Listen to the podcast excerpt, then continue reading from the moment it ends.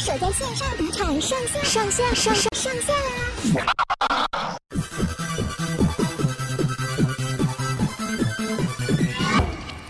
欢迎收听东京热吗？我是杨咩咩。天啊，已经睽违一整个月的时间都没有好好来更新我的 Podcast，因为呢，之前的两个月呢，杨咩咩不小心的回了台湾一趟。然后度过了非常美好的一段假期，就是跟家人啊、朋友啊、男朋友光头啊聚在一起，然后每天都是在吃，所以 这一趟回来呢，就是肿到连我的日本朋友们他们都傻眼，就哇，阿某你怎么碰碰碰成这样？这真的不是在盖的，台湾美食真的太可怕了。想要增肥的人一定要去台湾，只要隔离两个礼拜之后就一路肿到底，到现在还没有办法消。所以我现在人呢，就是在东京回来了，已经回到东京了。现在目前正在十四天的自主隔离当中。所以基本上其实也不太能够搭大众交通工具啊什么的，就顶多就是走路或是徒步圈范围，或者是骑脚踏车这样。所以觉得好像差不多是时候了，现在应该是要来更新一下好久没有更新的长草的 Podcast 了。所以呢，今天这一集呢，就想要跟大家来分享一下，嗯，趁我现在记忆还犹新的时候呢，相信还蛮多台湾的朋友都还有想说，哎、那现在到底要怎么从台湾回到日本，因为前一阵子不管是过年期间呐、或是陆陆续续，很多人会觉得，哎、已经打了疫苗了什么的，那到底要怎么呃出国，或者是从台湾再返国，再回到日本嘞？那假如大家想要知道怎么从日本回去台湾的话呢，这个在之前有一集，第二十二集，就是我回台湾了，日本返台要准备哪些东西那一集。其实就介绍的还蛮详细的。那现在呢，就是要做另外一个你知道对照版。那既然已经回台湾一段时间，那要怎么从台湾再回到日本嘞？呃，整个流程呢，就是会帮大家介绍一下，讲解一下。我不知道到底是因为从台湾回日本比较近，比较记忆犹新，还是怎样？我真的觉得回日本感觉比较麻烦呢，特别是到了机场之后。我在机我在羽田机场整个滞留了两个小时，超像在整栋机场玩那个闯关游戏的，就真的很像 Running Man。整栋机场是空的，然后就是一群人刚下了飞机之后就开始一关一关的做闯关，每一关都通过，你才有办法出境，才有办法离开这栋建筑物。那时候我就觉得，靠，这整个过程也太久了吧，所以。假如大家有耐心跟着我一步一步做完呢，你也可以解锁回日本这项成就哦。那我们就开始吧。首先呢，在呃开始闯关游戏之前呢，已经在台湾待一阵子，要回日本的时候呢，最重要的就是确认你的签证。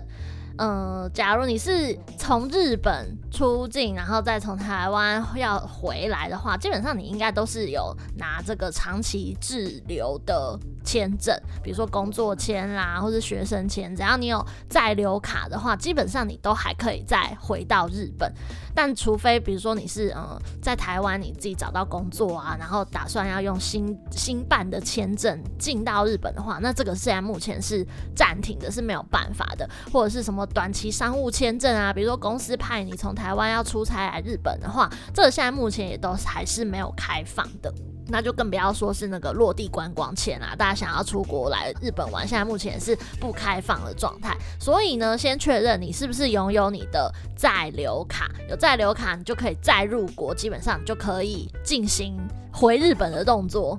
但是还有一个特例哦，是假如你在呃出发回日本之前的过去十四天，你曾经待过爱尔兰呐、啊、英国、南非、以色列、巴西、什么阿联酋、意大利、奥地利、荷兰、瑞士、瑞典、德国、法国、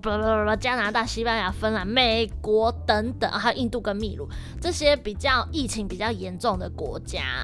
假设只是稍微咋就是过境一下的话呢，基本上这些地方你除了要提交。七十二小时内的阴性报告之外，你还要在入境日本之后，你还要在指定的旅馆待机三天，就是有点像是嗯、日本政府就提供你一个地方让你住一一阵子，然后看你到底整个身体的反应状况到底 O 不 OK，你到底有没有感染。所以那时候，嗯，我有一个日本朋友。啊，就是跟我一起聊阿拉西的卡友，他原本是在机场工作，然后现在因为疫情的关系，就是服务业现在就是目前暂停嘛，所以他现在偶尔会去这个防疫旅馆指定的旅馆支援。然 后他就跟我讲说，曾经有一个英国佬，然后他就是在机场大欢，他想说，该干什么？我都已经拿了七十二小时内的阴性报告，为什么你们还不要抵押我去住那个指定旅馆？反正他就是非常的 keep up 这样。然后好像他看有他们就是有共有同事什么，就有跟他劝解说，没有，因为你在过去十四天你是待过这几个国家，所以对日本政府来说是比较严，你还要再另外隔离三天什么的。我说英国佬超气，就觉得说你们这样是有碍人权，你们这样是什么什么隐私什么，害他整个事情整个会泡汤。但没办法，人家日本政府就这样规定啊，所以。好险，台湾现在疫情防疫的还算 OK，所以就是不需要还要再另外再住三天那个防疫旅馆，那真的很麻烦。到底有多麻烦？等下往后听就知道。因为你去到防疫旅馆之后，你又需要再一趟车子把你从防疫旅馆载回你家，或者是你可隔接下来还要隔离的地方啊。反正总而言之，讲到这边，我现在就觉得整个觉得很不耐烦，那个心情又整个压起来了。所以。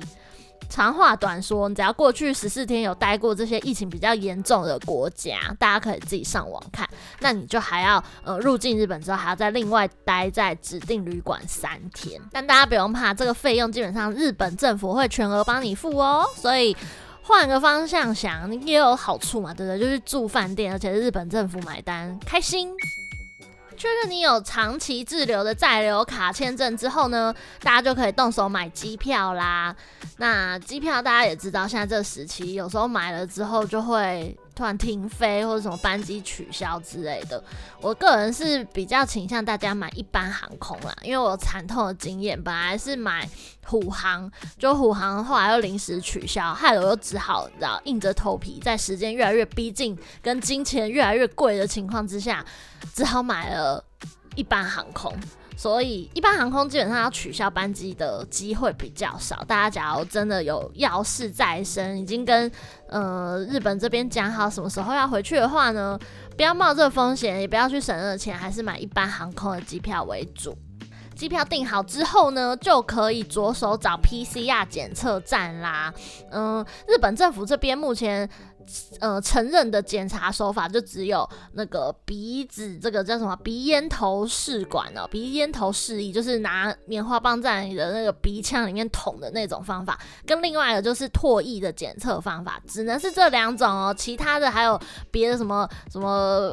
口腔内什么黏膜什么那些那些都是不行的，就只有鼻咽头以及唾液这两种。然后台湾其实大家只要去上卫福部的官方网站，其实他们都已经有列出来说，呃，全台湾有哪些医院是提供 PCR 做自费检测的。然后我那时候是找了国泰，因为。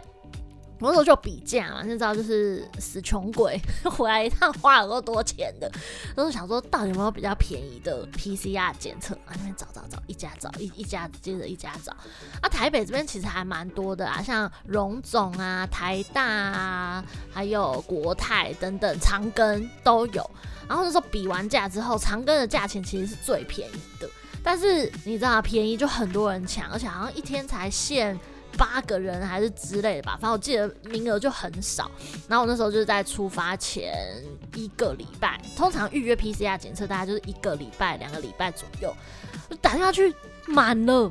我说啊啊呵啊啊怎么办？最便宜的就这样满了。我那时候就脑袋一片空白，因为大家知道要限定七十二小时内嘛，你能够 booking 能够调整的时间其实没有到很多，所以我想说啊，好啦，那就将就就。寻找第二便宜的选项就是国泰医院，我就在那边真的大推国泰医院的，就是他从预约，然后到检测，到最后拿报告，就是我觉得整个流程都还蛮顺的，所以我接下来就先介绍国泰医院的 PCR 检测，然后通常啦，我。比价这么多间医院，通常基本价大概就是七千块，但国泰医院它就是有稍微杀比死一点，就是五千八台币。我觉得这价钱还 OK，而且它很酷哦，它 五千八大概换算成日币大概就是一万五、一万七左右嘛，跟我那时候从日本要回台湾的时候价钱是一样的。但是，但是国泰真的非常的佛心，它同样的价钱，它提供给你的 PCR 检测证明有中文、英文还有日文呢。我说就觉得哇，你知道同样的价钱在日本是呃，它就只提供给你。嗯，海外版英文，那假如你要另外中文的话，你是要再另外花钱的。所以我就觉得，哦，这样算起来，其实台湾的不算贵耶，其实是算便宜的。所以在这边很推国泰医院，只要大家有有需要的话呢，就直接上他们的官网，然后打 PCR 专区就可以了。那至于时间到底要 booking 哪一天嘞？我个人非常强烈的建议，呃，就是。距离你出发前的两前两天，应该是最好的检测时机。为什么嘞？因为假设他明明他明文规定是写七十二小时嘛，但假如你是预约在三天前。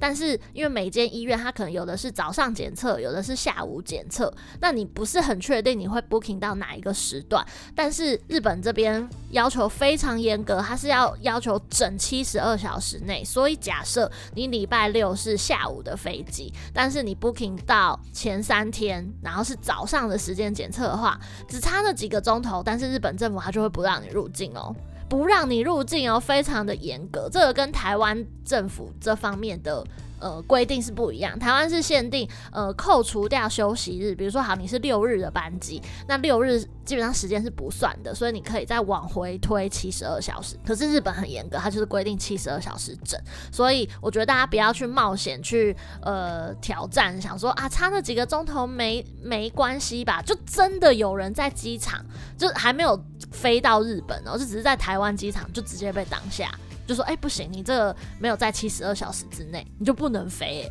那你不会觉得这就是赔了夫人又折兵吗？你 PCR 五千八也付了，然后你机票有可能就这样你就赶不上，你就被 can 了。所以我觉得大家真的不要冒这个险，都推荐大家在呃出发前的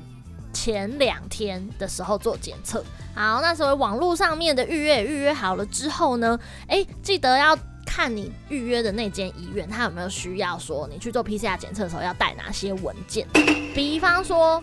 我预约的国泰医院呢，它就是规定说你一定要带你的呃身份证，还有你的护照正本，还要再各准备一份影印本供医院留存，然后还要再带你的电子机票的影本，还有呃。台湾这边就是你一定要带一个民众自费检测 COVID-19 申请表，这通常就是呃各家医院他们网站上面它都会附一个链接，就点进去，然后把它下载下来，去把它印出来就好。但这份很重要，一定要带去。还有在留卡的影印本，就是你到对呃到就是出国之后你的签证的那个影印本，它要确定说你真的是为了出国使用的。然后，比方说你要去日本或者是夏威夷的民众的话呢，你还得要再缴交日本，因为日本政府这边还有限定的表格的形式，所以你还要再把这张呃。呃，日本政府规定的 PCR 检测报告形式的样本给印出来，提供给院方参考，让他们确定说，哦，对，你是要去日本，有点像是提醒他们的作用啦。所以就是每间医院它可能需要的东西都不太一样，所以大家在预约好 PCR 检测之后，记得要上那间医院的官网再度确认哦。啊，因为国泰医院它都会把这些需要的文件啊，还有你在呃呃做检测的时候，你可能比如说我预约的是十二点的检测时间，那我就必须要提早在十一点半的时候就先到现场报到。那我记得那时候，那我就真的是心掰羞，你知道，很担心，就超怕，完了万一过了十一点半没有报到的话，我是不是就没有办法有检测的资格了？所以我就超级早到，十一点整就在那边等了。然后台湾最近天气也很热啊，然后他做检测的地方是在那个户外一个小小的铁皮屋，就直接搭在医院的外面。然后说进去的时候就一个黑人跟一个白人，两尊就坐在那边等。我猜他们应该跟我一样惊吧，很怕没有报到到的话，整个就是就错过那个 timing。所以那时候我就坐在里面等，就好死不死那天。大姨妈来。我这已经很久，不是很久没有大姨妈，是很久没有经痛了。然后那天其实，在检测当天早上的时候，我其实就已经隐约觉得，哎呦，这一次好像扣关来的有点不舒服哦，已经有那个过去经痛的那种感觉，但是就觉得好像还好，就吃了个早餐之后，好像没事儿，可以挺得过去。但我真的不知道到底为什么哎、我真的是在那个。户外的那个检疫站，就是那个铁皮屋里面之后，开始全身倒冷汗，而且是那种止不住，然后衣服整个全湿，然后脸色发白，然后我就觉得不行，我觉得我下一秒我可能就要昏倒，我就整个要要不行了这样，然后就急抠光头说：“你现在给我立刻去帮我买那个止痛药。”然后我真的是。用在经痛期间，整个把整个检测的过程给撑完的。然后那时候还记得，就是他会叫号嘛，报道完之后就叫号，十二点开始一个一个叫号。然后叫号叫到我的时候，我直接整个抱着肚子痛到不行。他说：“小姐，这个要给我你的那个护照，因为他还是要在做检测之前，要再确认一下你是不是本人的身份。”我是用吃奶的力气都没有办法，我就直接请光头帮我在包包里捞护照，然后捞给对方看。然后之后，对方就是用在那个玻璃橱窗，然后就是两个手套这样伸出来，它就是有点像是远端操作仪器，有没有？大家有去那种工厂的那种厂房看过就知道了。作作业员、服务员，他们就是在玻璃窗的另一端，然后双手就是伸出那个手套，然后直接手套那端碰触你，然后用那个棉花棒往你的鼻腔捅。我那刻就觉得说，我到底为什么要这么受苦受难呢、我可不可以现在回家？我不想要现在做 PCR 检测，就是又精痛又要被捅鼻腔的感觉，真的超级不舒服的。可是那时候，哇理智真的会战胜一切。那一刻你就觉得，你现在不忍过去，不把 PCR 做完，你就不能回日本了。大家理解那种？你的身体跟你的理智在对抗，在做拉扯的那种感觉嘛？啊，那刻很想要撒娇或者想别的解决方法，但是你没有办法，你真的只能咬着牙忍过去的感觉。我觉得我那刻就是这么的天人交战。但其实说真的，那做做检测的时间非常的短，大概就是五秒到六秒吧。他就是把你捅到你流泪，然后鼻涕往狂飞的那种状态就结束了。所以其实也还好，就整个过程就 over，然后就他就会跟你讲说，哦，那明天下午两点半之后就可以领报告。但我真的必须说，那五到六秒的时间，真的是我人生当中跑马灯跑最慢的时刻，就整完就觉得时间太久了，快点放我自由。对，所以整个 PCR 检测的过程让我更很不舒服，但是跟国泰无关，这完全是我自己的大姨妈作祟。然后就到了隔天下午两点半之后呢，就可以顺利到国泰医院领报告啦。但说真的，我其实在领报告的之前，我蛮希望看到的时候是阳性的。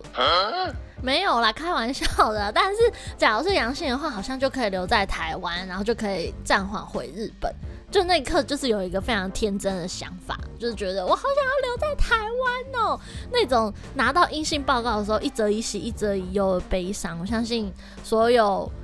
呃、在日台湾人应该都会有相同的心情吧，就是要离开家乡的感觉其实不是很好，所以就抱着这种非常忐忑的心情呢，去到国泰医院拿报告，结果果然不负大家众望，这真的是阴性。那没办法啦，就真的只好硬着头皮，接下来一关一关的继续去准备下去了。所以也希望各位正在收听的大家，大家假如近近期也要回日本的话，希望好不好？祝福大家都能够拿到阴性报告，不要节外生枝，增加台湾的确诊人数。好的，入手了阴性报告之后呢，其实基本上，呃。整个准备的过程就已经完成一半了，超快，很快。阴性报告真的证明了一切啦，就很重要。然后接下来嘞，就是呃要准备的是誓约书，这个东西呢，其实。本来是有很多版本啊，因为三月十九号那阵日本政府在更新了一次入境的规则，但现在呢，基本上只要你是持有在留卡，你是长期居留证的人呢，基本上你在坐飞机的时候，空姐她就会发给你誓约书，所以这一块大家已经不需要再自己准备了，只要好好爽爽的上飞机，等空姐递给你，你再优雅的填写就好了。另外一个呢，是大家在呃回日本之前，在台湾就可以先做好的，就是下载 APP。日本政府呢，他们现在就是要监控这些啊从外国返返回日本的旅客嘛，所以他就是会用几组的 APP 来监控你的行动。第一款呢是一定要下载，就是 OEL APP，这个 APP 非常重要，OEL OEL OEL 要整个念十次。为什么呢？因为直到我现在在隔离的期间呢，每天都会使用到这款 APP，它就是呃会在每天的早上跟下午两次呢，确定你现在人在哪边。所以你就是呃，当他的那个讯息传过来的时候，他说一马 Coco 一马都可你一律哦之类的，然后你就要开启你的定位，然后就立刻按下那个 APP 里面的一个键。告诉他说：“哦，你其实没有乱跑，你没有你知道偷偷偷飞去冲绳啊，然后自己再偷偷飞回东京之类的。对，所以这个 A P P 很重要，O E L A P P，这在台湾呢就可以先下载好。”可是下载完之后呢，你没有办法立刻登录，他要等到你确定入境了之后，他们我不知道他们是打通天地线还是怎样，他就是确定这个人真的有入境，然后他在隔天，等到你入境的隔天之后，他才会寄一组呃 ID 跟密码给你，所以你等于是入境之后你才有办法登入，但是大家在台湾的时候就可以先下载好。第二款呢就是 WhatsApp 或者是 Skype 啦。据说日本政府会每天都打电话给你，跟你视讯，确认你现在人在哪边。但基本上呢，我都已经隔离了大概七八天有了吧。日本政府的从来没有打电话给我过啊。我有时候想说，奇怪，是不是我的 Skype 连线有错误，还是怎样？但是不可能，因为在机场的时候，他就会确认你这个连线到底有没有正确。就他根本就不会打电话给你，哎，这边弄了一个形式，弄好像煞有其事一样。我那时候就觉得，好像还是台湾人做事比较定睛一点。因为我在呃隔离旅馆十四天的时候，李长博是真的每天都打电话给我。然后里长博每天我跟他的开场白都一样，哎呀，叶小姐你早安，今天身体状况都 OK 哈？我说嗯，对，都 OK。啊，好，谢谢，就挂。哦，李长博还身兼这种你知道小保姆的心态，每天那边跟你问好早安。但我个人就是会还蛮期待跟李长博聊那五秒钟的对话，我觉得有一种你知道台湾人的亲切感，不像日本人这样啊，跟你要了 Skype 账号还不打给你，这什么意思呢？啊，所以算了，不要抱怨，反正就是。确定好，在台湾也是先载好 WhatsApp 或者是 Skype，挑一个载就好。然后记得你 Skype 登入的那个信箱账号呢，跟你到时候入境填的那个问卷表格上面的信箱要是同一个。什么意思嘞？就是意思就是他现场他还会在呃有一关入境的时候会有一关，他就是会检查你有没有把这些 APP 都下载好。那 Skype 上面他就会让你填入你的账号，那那账号到时候他现场会跟你对，就是他的确会试打电话给你，只要你能够接通。拨通确定是这个账号五五就可以了。第三款呢，就是 Coco 啊。Coco 不是吃的，也不是什么美食 APP，它是一款日本政府自己研发的与他人接触通知 APP。就是它，我其实也没有仔细看，好像是呃，它可以告诉你说你这附近的居住区域啊，有有什么样子的，有哪些症状发生，然后有哪些人疑似感染之类的，就是一个确保你出门安全的 APP。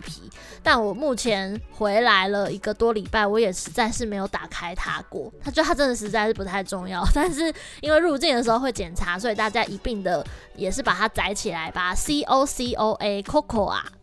最后一个呢就是你的 Google Map 啦。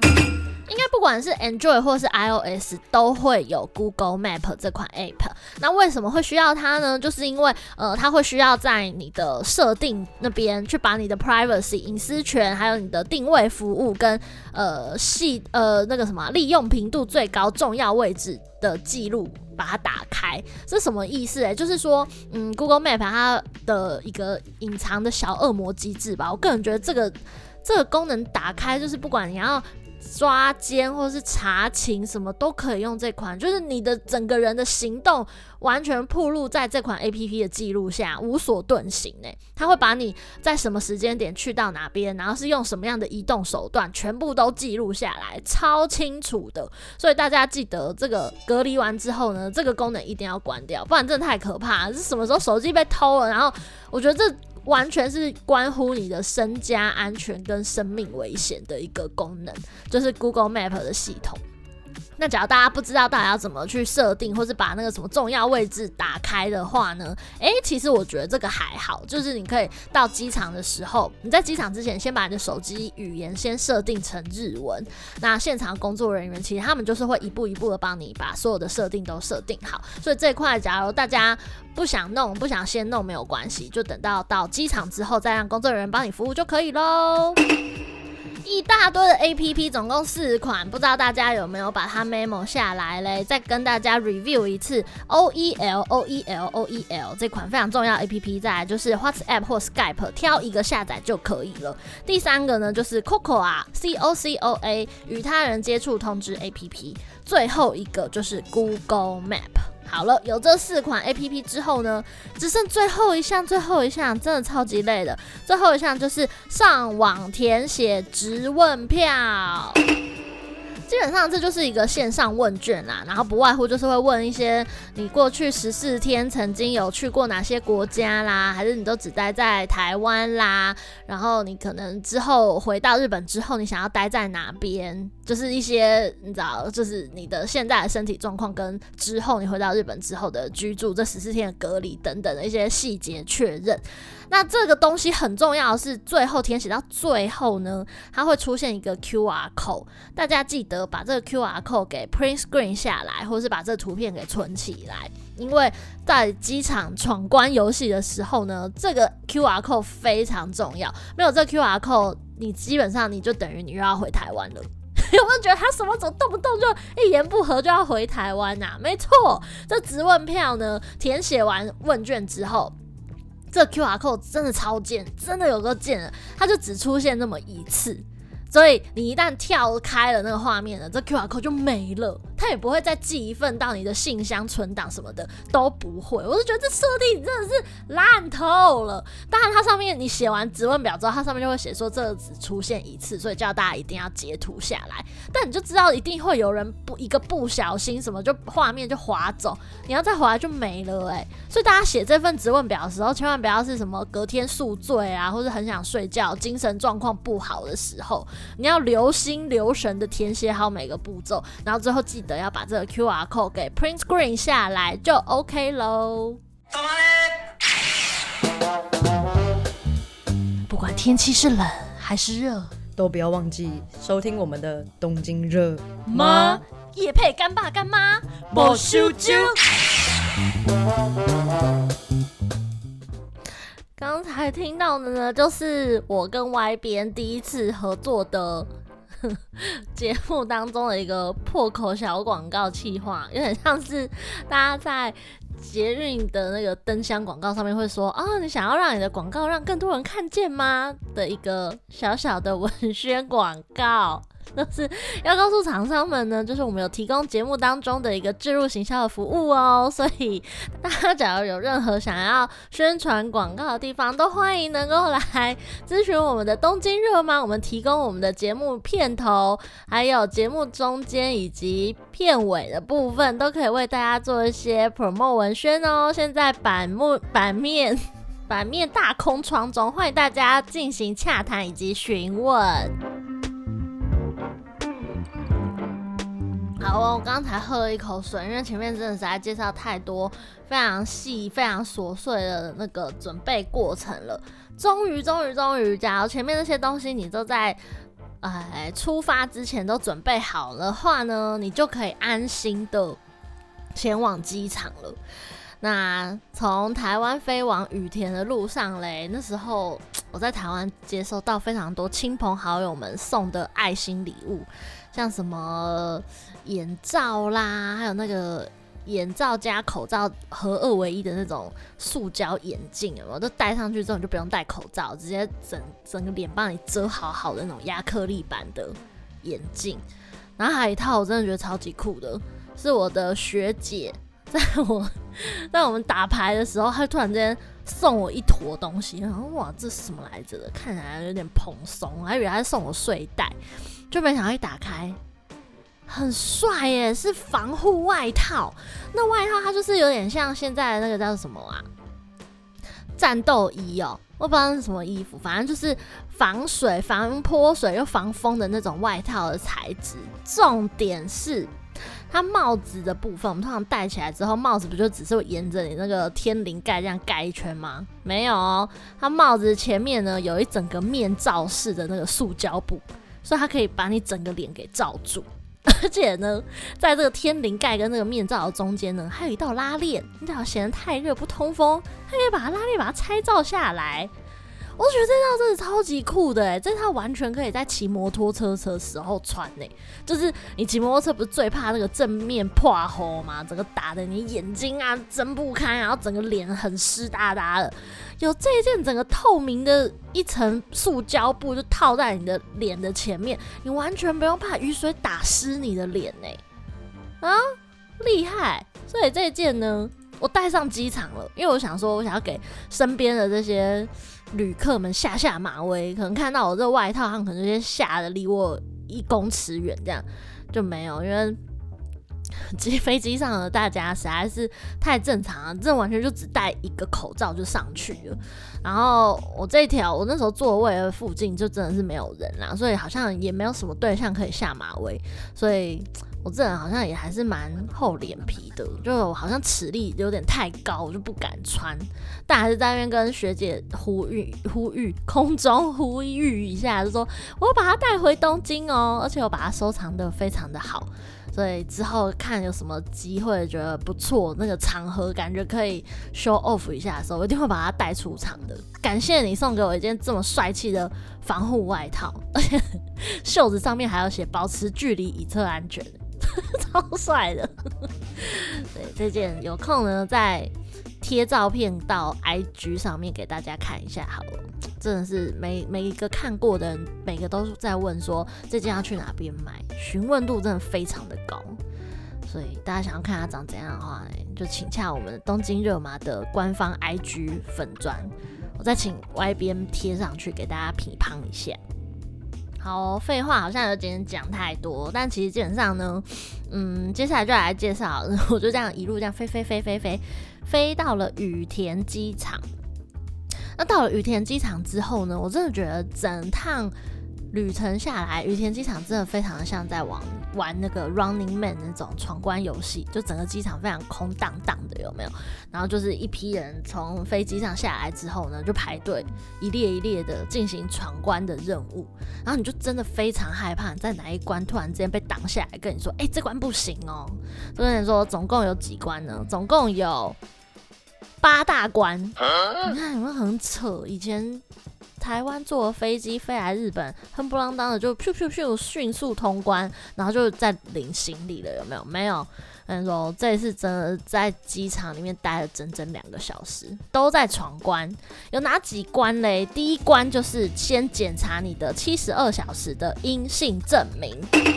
对，就是这一项非常的重要，砸了五千八台币。做出来这张阴性证明嘞，第一关就会先检查到，所以建议大家那个质问表的 QR code，就刚刚不是有跟大家说，在台湾的时候就可以先线上做好那个问卷嘛，那个 QR code 呢，先准备起来，就是手机就是直接就是这个画面，一关闯到底。然后誓约书就在飞机上填写的那份誓约书，以及这个七十二小时阴性证明，这三样呢，我基本上我就是拿在手上，然后跟我的护照，就这样四样四大天王拿在手上，基本上你就可以把这八大关给闯完了。所以第一关就是刚才说的会检查你的那个七十二小时的阴性证明嘛，第二关呢就是检查誓约书。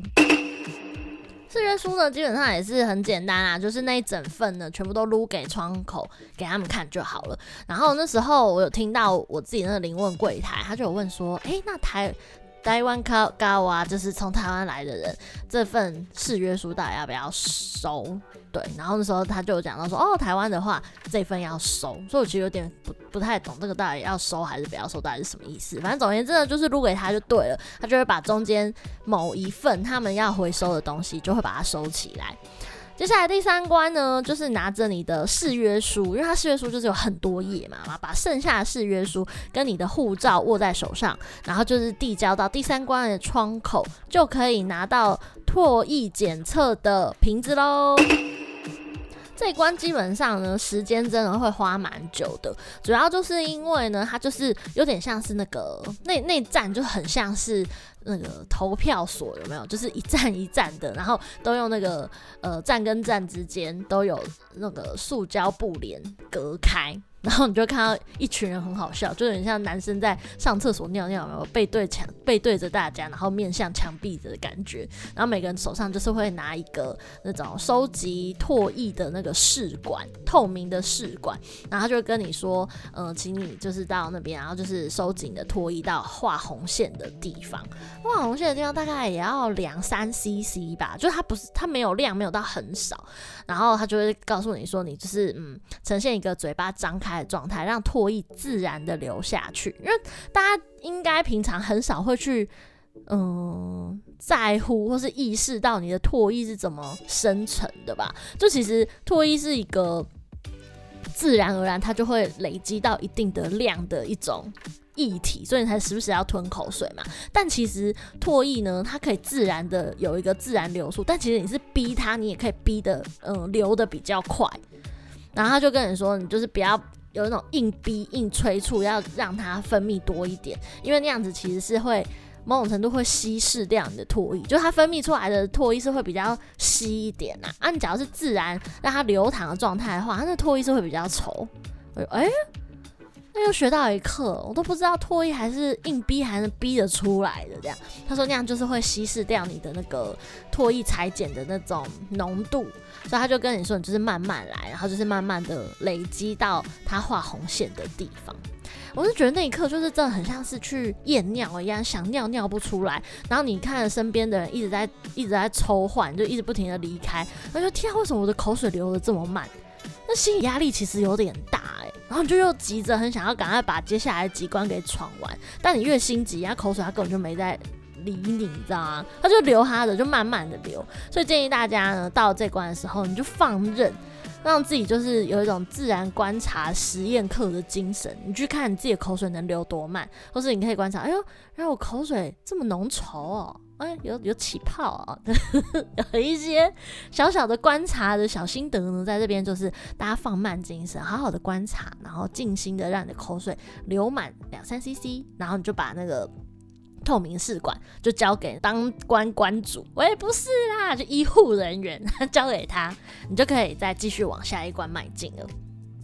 然后呢，你就会开始呃走向一个长长的弯道，这一区呢是完全都不能拍照的。我也不知道为什么，因为在那个检测口水的旁边，它就有一个很大的像那种充气床一样，就是一个隔离的空间。然后我猜可能是很多呃收集过来的检体，就是会送进去里面做检测吧，不知道。所以反正那区不能拍照，所以没办法拍给大家看。总之就是会有一个很大的空气床、空气空间这样，那你就经过它。然后就往呃另外一个空间绕，那边呢，真的是哦，那样大魔王最久大概就在那边了。那关呢，就是要来检查你的 APP 下载。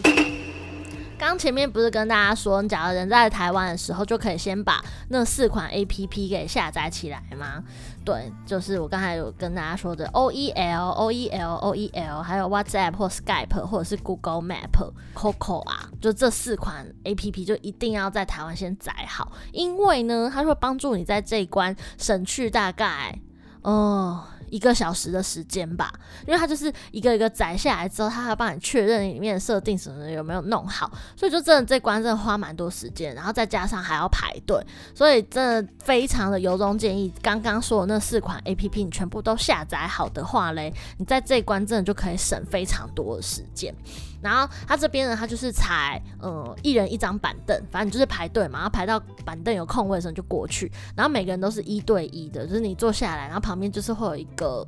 我猜他们可能是 IT 达人吧，我也不知道。他们就会蹲下来，然后告诉你说：“然后我们现在就是要下载好这四款 APP。那假如你已经载好，你就直接给他看，然后打开那个 APP 的首页让他们看，然后他就教你说你要怎么登录、怎么下载。把它载好下来之后呢，就要再经过另外一个窗口，它就会一个一个 APP 的机能全部都再做一次 check。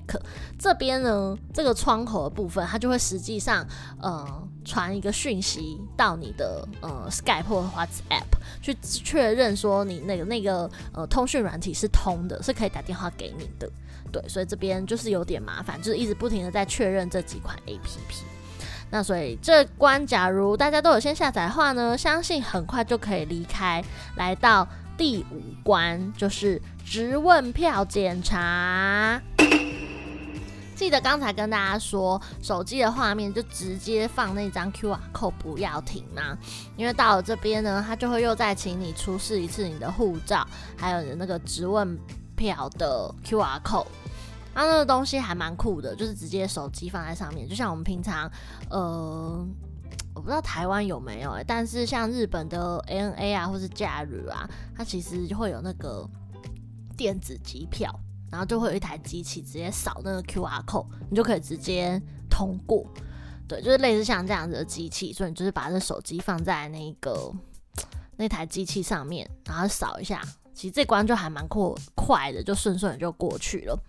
然后呢，就来到了第六关啦，就是十四天的渡航经历再确认。其实这关也是过得还蛮快的啦，也就是刚才嗯、在飞机上填写的这一份誓约书里面，其实它就有一页是特别写说你这十四天过去十四天有去过哪些国家，它就只是在跟你做一次确认而已。那假如大家都是从台湾。嗯，返乡完之后，现在要回到日本的话，目前为止台湾是都还是 OK 的，就是不需要再额外多待三天的旅馆，所以这关其实也还蛮快速的，顺顺的也就过去了。紧接着呢，就是会来到这关，就是可以放空加休息，去 去贩卖机投个饮料的，确认你的阴性报告。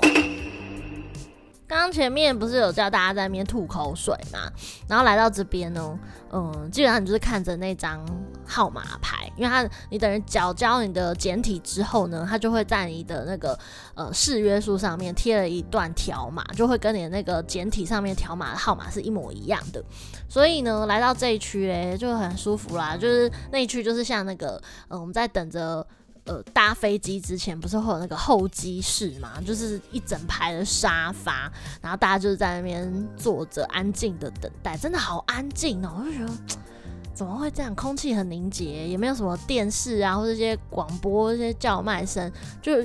气氛有点严肃。对，然后在那个那关的闸门的对面，就是会有一个电视 monitor，然后大家记得是要看那个 monitor，它会叫号，因为我一直看错方向，所以导致我的检验报告其实蛮早就出来了，但是我就在那边活生生的多等半个小时，因为我根本也不知道到底是要看哪边的号码，就一直在那边放空，后来发现哎、怎么不太对劲，就一波一波一直。往前走，而从我后面来的也全都已经出去，才发现，哎，唔对啦，看唔对，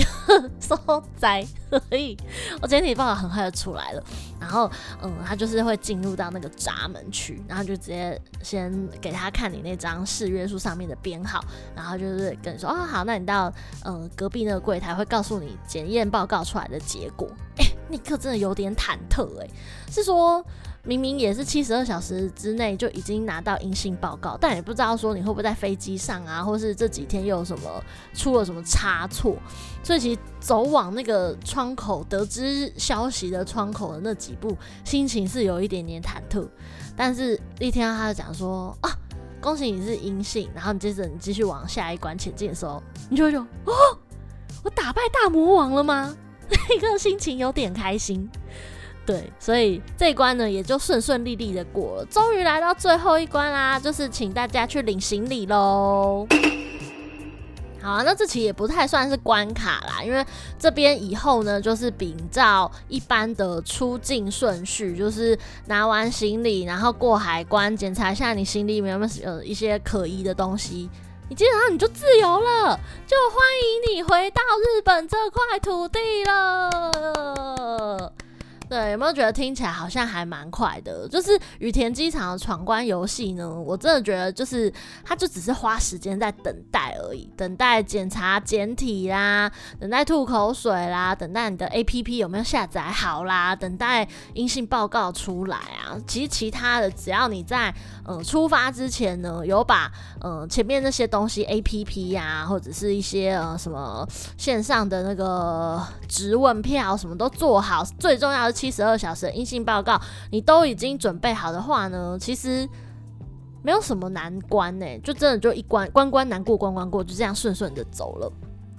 对，但是比较令人头痛的问题呢，就是交通方式，因为就像我从日本回台湾的呃交通呢，也是呃怎么讲，坐那个防疫计程车嘛，那日本这边其实它也有。防疫计程车，它叫做嗨呀，对，就是怎么讲，嗯，租任车，然后它是按照里程算的，比如说你只要住的离羽田机场比较近啦，那它可能它就是会有一个价钱，然后你只要是住东京二三区里面的哪些地方，可能又是某一个价钱，所以假如有这方面需求的话呢，你就可以直接搜寻嗨雅，然后就看有哪几间公司有在做这个机场接送的服务，然后去看一下那个价钱。嗯，其实现在目前价钱已经有点降下来了啦。之前我朋友他从呃台湾回来的时候，那时候好像单趟还要做到两三万，很贵耶。你知道日本计程车就已经没再便宜了，他们现在又你知道掌握这种疫情先机，所以那时候要两三万。但是呃找我几个礼拜回来的另外一位台湾朋友，他说他那时候搭嗨雅就大概一万多日币了。所以其实就价钱已经降下来，没有到那么夸张。但是我本人呢，嘿嘿，不好意思，就是哈，透过人脉，透过朋友的接送，然后哎、那天真的很帅气耶。他就看了我的行李，因为我带了三大箱回来嘛。他们想说，糟糕，我们今天没有开很大的车哦，就是开一台小车而已。然后后面不知道装不装得下。我想说奇怪啊，一般家用车不是后面都有那个放行李的那一区吗？到底是多小的车？就一到停车场之后，我靠！给我开一台 BMW 的 i8 跑车哎、跑车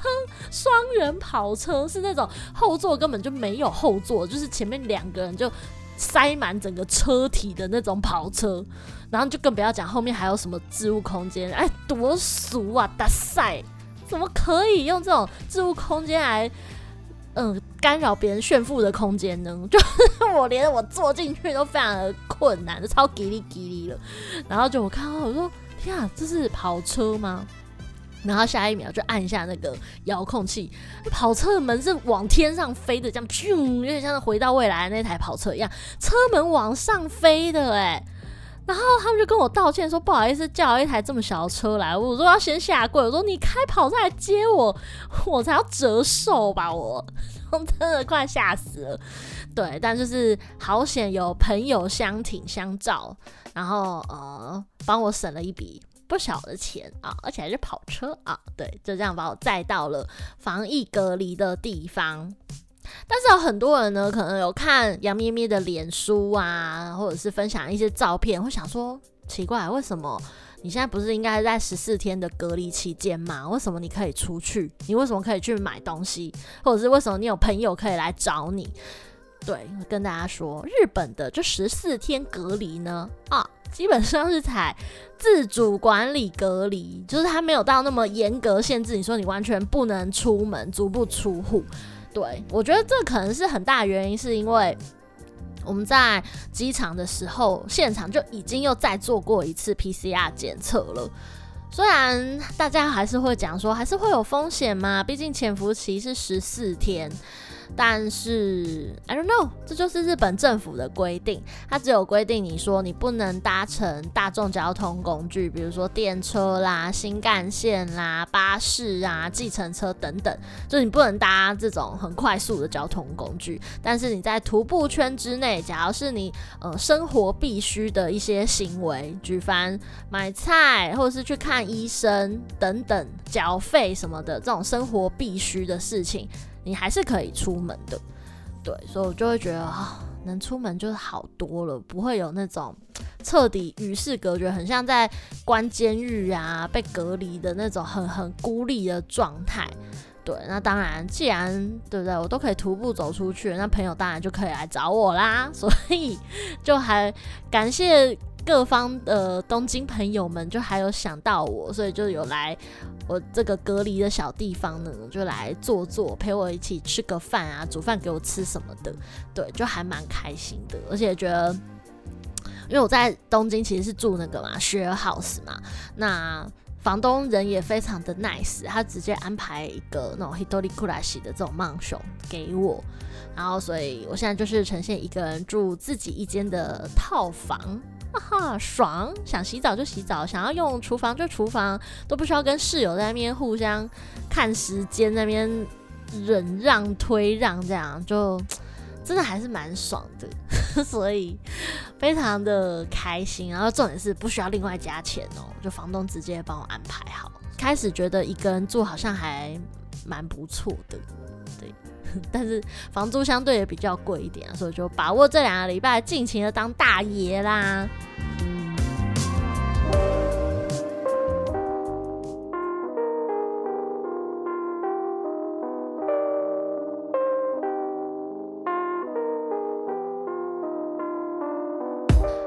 这一集节目内容呢，其实是比较走实用路线啦，就比是比较不是平常在那边嘻嘻哈哈的风格。